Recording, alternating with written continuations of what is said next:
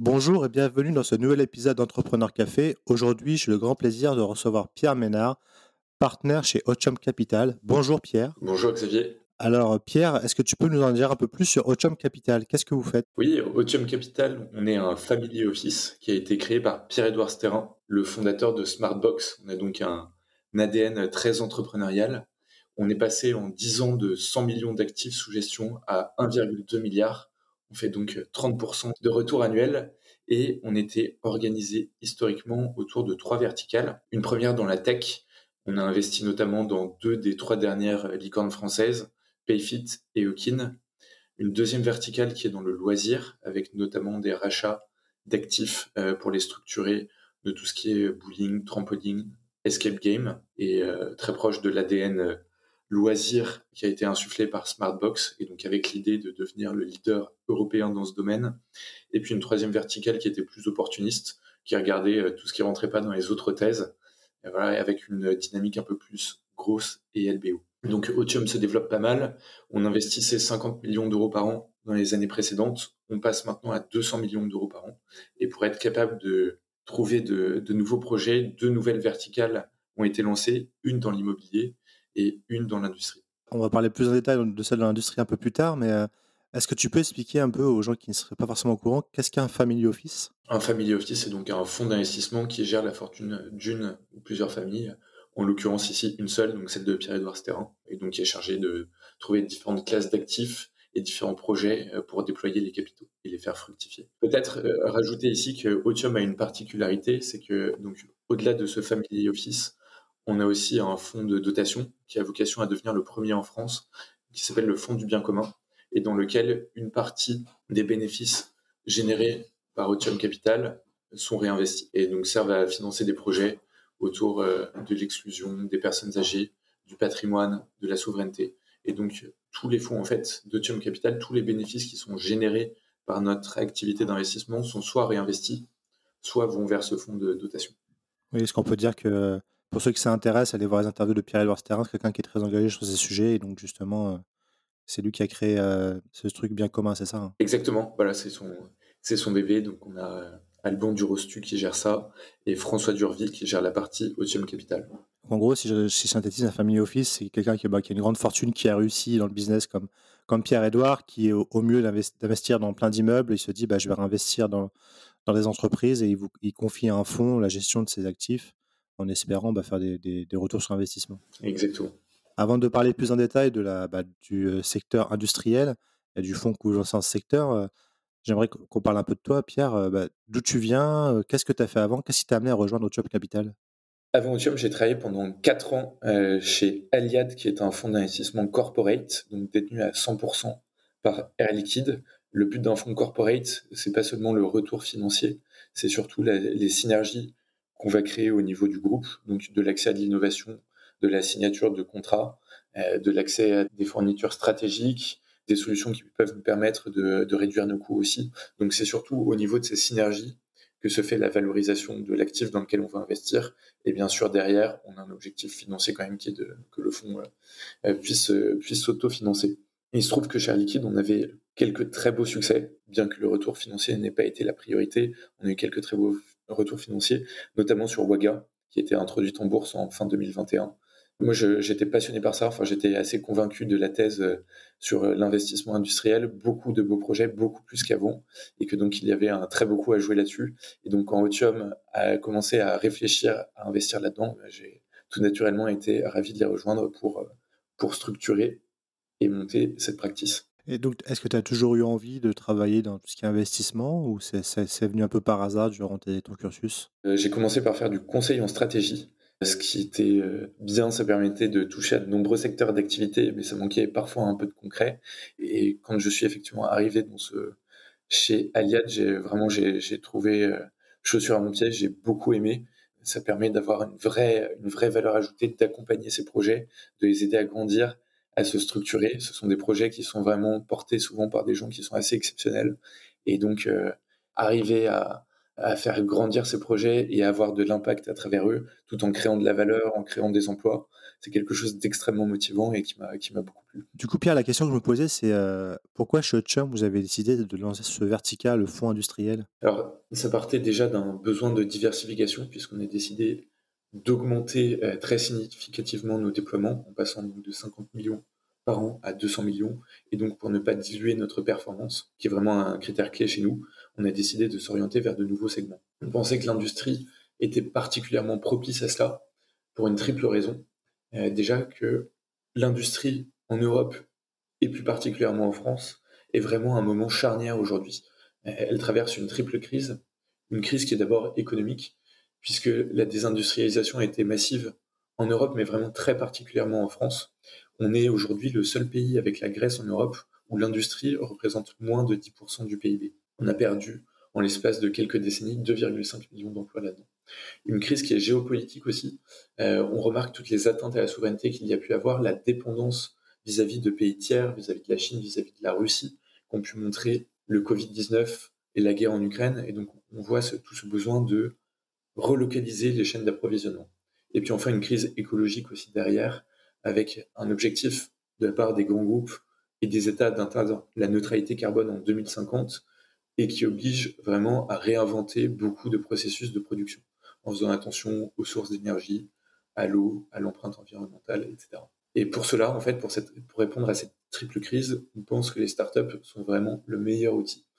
Elles sont le meilleur outil parce que elles sont beaucoup plus agiles que les grands groupes innover. Elles peuvent partir d'une idée, elles vont aller très vite, elles n'auront pas toutes ces contraintes internes et donc elles vont pouvoir se développer très très vite. Si on regarde Waga, par exemple, qu'on avait accompagné chez Air Liquide, euh, ils ont mis six ans entre leur phase de seed, le moment où ils ont eu la techno euh, qui a émergé, où ils ont fait leur premier tour de table et leur introduction en bourse. Les startups sont aussi beaucoup plus nombreuses. On en a dix fois plus qu'il y a dix ans, juste sur la partie deep tech, sachant qu'on regarde aussi des projets qui sont beaucoup plus low tech. Juste sur la partie deep tech, on est à peu près 500 créations de startups par an en France. Et c'est la même chose dans la plupart des pays européens. Est-ce que tu peux faire le distinguo entre deep tech et low tech?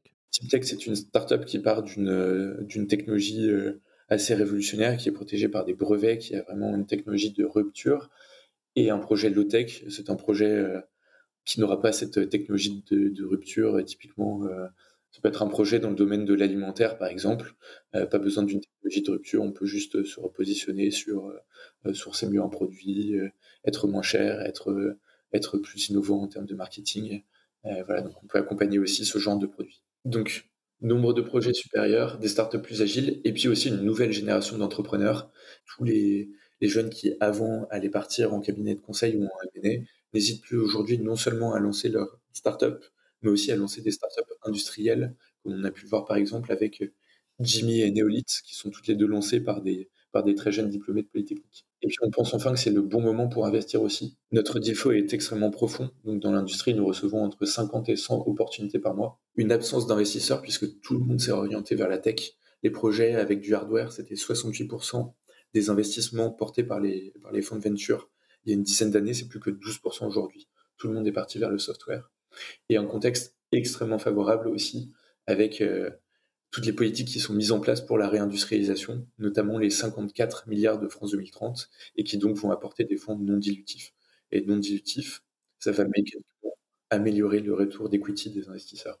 Et puis enfin, des belles possibilités de sortie aussi, euh, via des IPO, via des rachats stratégiques par des grands groupes. Est-ce que tu peux préciser IPO pour les auditeurs aussi également? Ce sont les introductions en bourse. Quand les, les gens vont, vont taper la fameuse cloche euh, au Nasdaq. Exactement. Et ça, c'est toujours d'ailleurs une, une, question qu'on a quand on, quand on reçoit une équipe qui vient pitcher. On reçoit beaucoup de pitch. Et euh, pour se dire est-ce que c'est la bonne équipe, une des questions qu'on se pose, c'est est-ce qu'on voit cette personne euh, sonner la cloche le jour de la cloche? D'accord. c'est ouais, un, un, bon moyen, un bon moyen de se projeter. Donc, là, si je comprends bien, vous avez déjà investi dans, plusieurs belles euh, startups. Euh, tu t'as parlé de Jimmy, d'ailleurs, qu'on a eu l'occasion de recevoir dans le podcast, de Néolith, euh, donc en France. Quelle est l'ambition de votre fonds à court et moyen terme?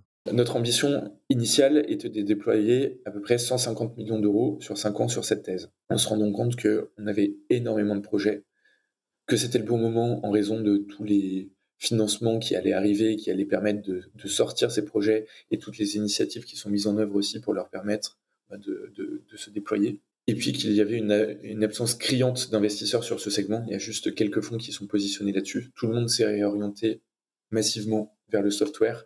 En fait, les, les projets qu'on appelle industriels représenteraient à peu près 68% des montants investis par les fonds de VC il y a 10 ans, et c'est tombé à 12% aujourd'hui. Donc il y a quasiment personne, alors que dans le même temps, le nombre de projets a été multiplié par 10. Donc on s'est dit énormément d'opportunités, c'est le bon moment pour y aller.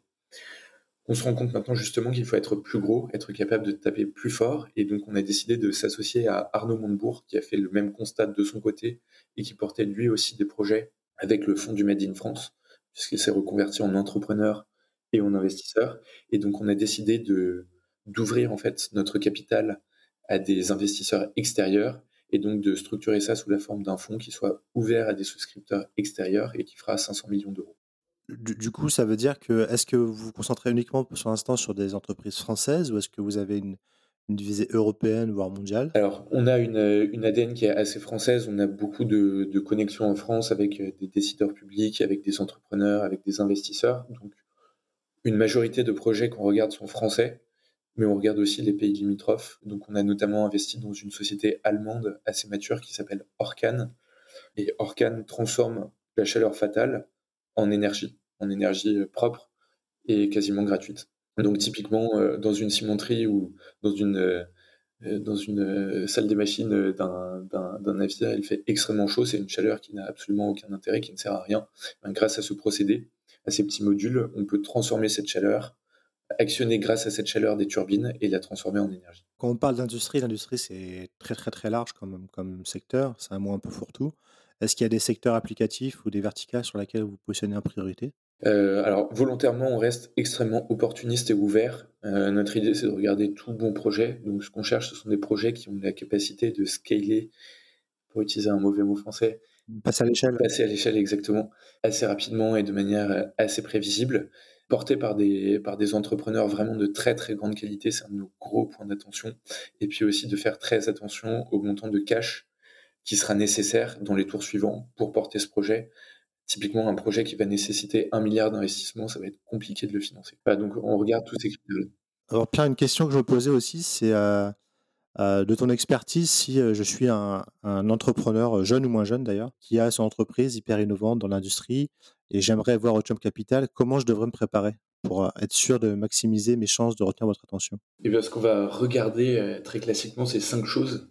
Première chose, c'est le problème, le problème auquel il répond. Typiquement néolithe, le problème, c'est l'enfouissage de déchets qui sont non recyclables. toute une partie des déchets, on ne sait pas les recycler on est obligé de les enfouir, ça coûte cher et ça pollue. Deuxième point, c'est comment il répond à ce problème, quelle est la technologie qu'il apporte là-dessus, à quel stade de maturité est-ce que cette technologie est, est-ce que c'est juste une idée encore à développer pendant cinq ans ou est-ce que la technologie existe? Troisième point, c'est bah, qu'est-ce qu'il va générer à partir de ça?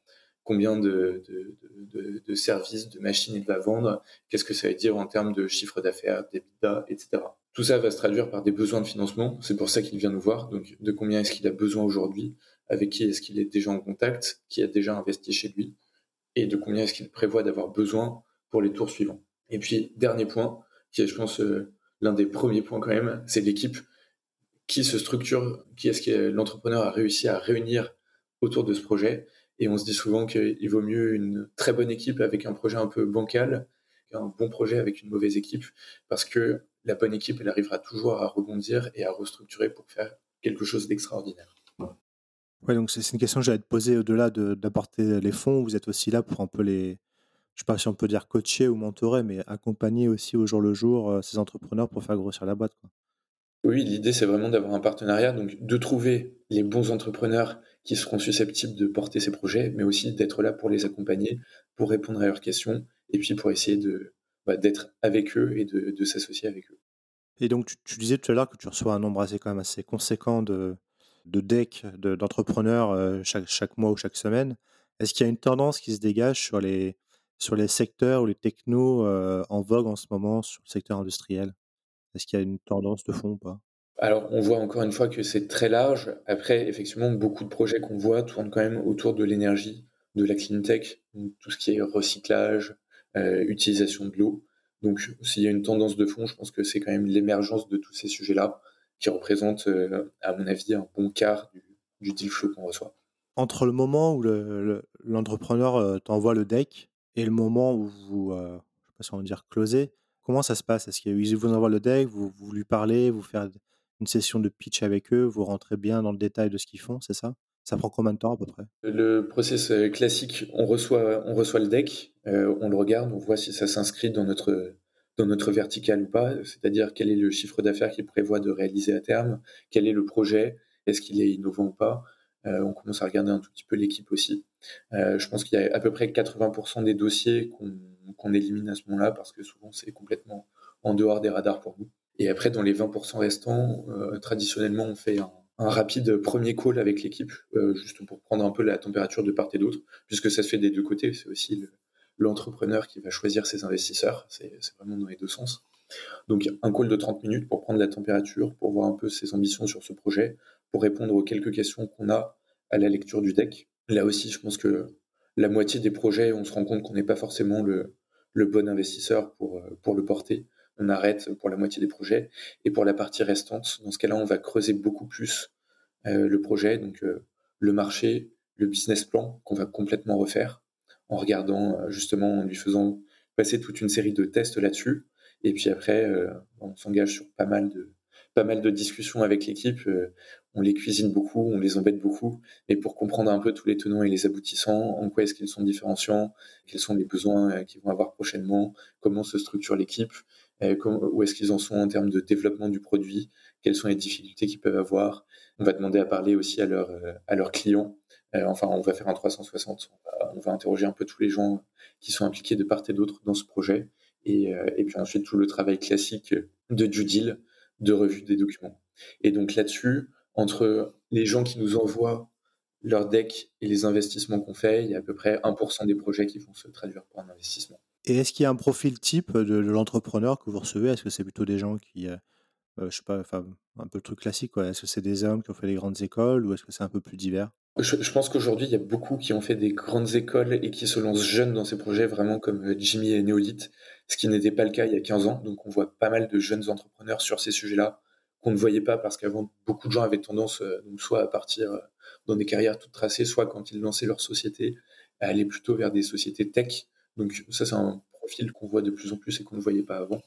Et après, euh, en termes de profils divers, non, euh, ça peut être aussi souvent des gens qui ont déjà une expérience d'entrepreneur ou qui ont une expérience de, euh, de responsable dans des grands groupes, qui maîtrisent très bien le, domaine en question et qui vont décider de le lancer. Et puis, effectivement, peut-être troisième type de profil aussi, ça va être le chercheur pour le coup, qui a développé sa technologie et qui va chercher à la transformer en, en véritable entreprise.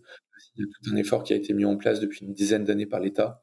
On a un plan Deep Tech aujourd'hui qui prévoit de, lancer à peu près 500 startups par an en France. Et donc, on a tout un accompagnement qui est mis, en place par les SAT, donc les sociétés de transfert, qui sont chargées de transformer les brevets, en fait, en sociétés. Et donc, euh, un vrai euh, effort qui est mis en place aussi par le CEA de l'autre côté pour vraiment transformer en projet économique toute cette recherche fondamentale. Donc, on a aussi ce profil de chercheur certains qui sont absolument excellents et bluffants et qui en quelques années arrivent à, prendre une casquette euh, d'entrepreneur. On en a un qu'on est en train d'accompagner en ce moment notamment, on dévoilera prochainement, mais où l'entrepreneur est vraiment absolument bluffant et, euh, il maîtrise vraiment très très bien tous les sujets financiers aussi, qui n'étaient pas du tout sa formation d'origine, tous les sujets de business. il a une vraie compréhension du marché euh, et, donc, on est ravi de l'accompagner. Donc, ça, c'est le troisième type d'entrepreneur. En revanche, effectivement, celui qui, qui met juste des compétences techniques et qui, n'arrive pas à progresser sur les autres ou à s'entourer suffisamment bien, on pense qu'on ne sera pas le meilleur fonds pour les accompagner. Ouais, c'est l'importance d'avoir le côté, comme tu disais, entrepreneur, quand même, quand même comprendre les chiffres, euh, agir avec l'écosystème, c'est hyper important quand même pour vous. Quoi. La techno, c'est très bien, mais en fait, il vaut mieux souvent une technologie moyenne, mais qui réponde à un, besoin du marché, qu'une très bonne technologie que personne ne veut acheter. Donc ça, c'est souvent la difficulté dans, ces startups industrielles, c'est euh, d'arriver à comprendre que euh, il, faut, répondre à un besoin de marché, c'est ça la priorité, et pas seulement développer une technologie. La dernière question que j'aimerais te poser, c'est euh, moi, je, suis un, un jeune qui a lancé une super startup industrielle, mais je ne sais pas trop comment m'y prendre pour, euh, pour me préparer à, à pitcher devant un, fonds comme le vôtre, quels seraient les, les, éléments clés à préparer dans ma présentation pour maximiser mes chances de retenir votre attention? Euh, bah, Déjà, le mieux est d'avoir un, pitch deck qui explique ce qu'on fait. Donc, traditionnellement, ça part d'un problème. Aujourd'hui, il existe un problème. Typiquement, néolithe, quel est le problème? On a des déchets qu'on ne peut pas recycler, qu'on est obligé d'enfouir. Ça pollue, ça coûte très cher. Quelle est la solution qu'on a trouvée face à ça? Bah, Eux transforment ça en pierre. Donc, quelque chose qui a une valeur négative est transformé en quelque chose qui a une valeur positive, des cailloux qu'on peut utiliser après pour de la construction par exemple. Comment on répond à ce problème? Euh, Quel est l'outil qu'on a développé pour ça? Quelles sont nos ambitions? Donc on prévoit de euh, faire X, euh, de vendre X de ces machines dans tant d'années. Voilà ce que ça va représenter pour nous en termes de chiffre d'affaires. Voilà donc les besoins qu'on a aujourd'hui en termes de financement. Besoin de tant de millions pour ce tour-là. On prévoit d'en faire un ou deux ou trois autres après et voilà ce que ça va représenter. Voilà l'équipe qu'on a mise en place pour porter ce projet. Et donc euh, voilà aussi euh, où on en est et quelles sont les prochaines étapes qu'on va faire là-dessus. D'accord, donc avoir un, plan bien structuré, si je résume, avoir un, plan bien structuré, savoir bien s'entourer, avoir une vision claire aussi des besoins marché et avoir une techno capable d'y répondre. Exactement, une technologie, un marché et une équipe. Bah écoute Pierre, merci beaucoup pour cet entretien. Je pense que c'est hyper intéressant pour les gens pour euh, mieux comprendre comment fonctionnait un fonds, euh, notamment dans le secteur industriel, le sujet qui nous passionne tous. Et euh, je te souhaite ainsi que Autium beaucoup de succès avec les, avec les entreprises que vous accompagnez. Merci beaucoup.